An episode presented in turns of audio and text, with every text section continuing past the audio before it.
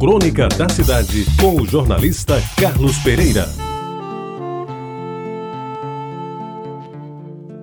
Amigos ouvintes da Reta Baixada, eu estava voltando de uma viagem ao litoral norte, na confluência das BR 101 e 230, e admirei a fachada do Hospital Metropolitano de Santa Rita, que foi tão bem denominado de Dom José Maria Pires, e que hoje ajuda a salvar muitas vidas. E revisitando os meus arquivos, voltei a ler a crônica que escrevi sobre ele dias após a sua morte em 2017 e que hoje resolvo renovar aqui para novamente homenagear sua memória. Aquele corpo inanimado, estirado num caixão, com os cabelos brancos meio escondidos, o corpo de gigante vestido com o paramento com que dignificou seu arcebispado, e uma face tranquila de um homem consciente de todo o bem que semeou e espalhou ao longo dos seus 98 anos. Essa foi a última imagem que me ficou de Dom José Maria Pires, exposto e chorado durante toda uma terça-feira na Basílica de Nossa Senhora das Neves. Eu me quedei em silêncio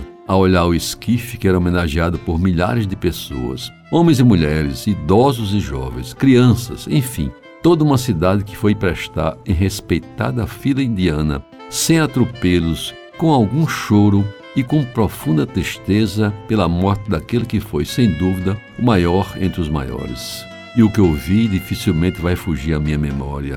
Pessoas pobres, algumas mal vestidas, outras nem tanto, todas contritas e a maioria tocando a mão nas mãos do José, enlaçadas pelo texto de Maria, como se quisesse segurar na mão de Deus. Foi quando o coral, acompanhado pelo órgão e todos os presentes, acentuou o hino católico preferido pelo morto. Se as águas do mar da vida quiserem te afogar, segura na mão de Deus e vai.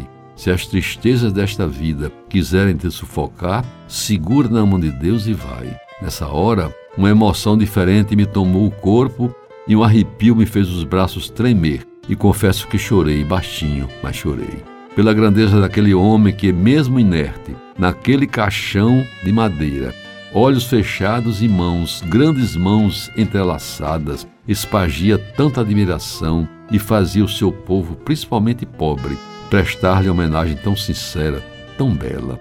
Me acheguei mais perto do ataúde mas não tive coragem de tocar no corpo de Dom José. Aquele homem que enfrentou tantos desafios, que ajudou tanta gente, que enfrentou de peito aberto os poderosos de então, que quebrou preconceitos ao defender os negros, os pobres e principalmente os camponeses. Resignei-me a olhar, pela última vez, todo o seu corpo, e me fixei no seu rosto e me lembrei do meu pai quando morreu. Entendi que eu também chorava naquele momento por um pai que, não foi meu, tornou-se ao longo de sua vida de sacerdote um verdadeiro pai dos pobres, dos negros, dos agricultores, dos injustiçados, de todos, enfim, que buscaram e obtiveram dele não somente a fé verdadeira da religião, mas e principalmente o ombro amigo, a esperança e a solidariedade, qualidades que fizeram dele um homem completo. Pois é, meus ouvintes, quando eu escrevi estas linhas, depois de seu sepultamento, me restou dizer que D. José Maria Pires merecia viver muitos mais anos. Se ao homem foi dado o sublime direito de fazer o bem a todos, Dom José será o exemplo da magnanimidade, do carinho, do afeto e da grandeza que marcaram toda a sua existência. Foi em paz o amigo e conselheiro Dom José Maria Pires. Foi engrandecer o céu, aquele homem do tamanho do mundo, até porque Deus estava à sua espera. Você ouviu Crônica da Cidade, com o jornalista Carlos Pereira.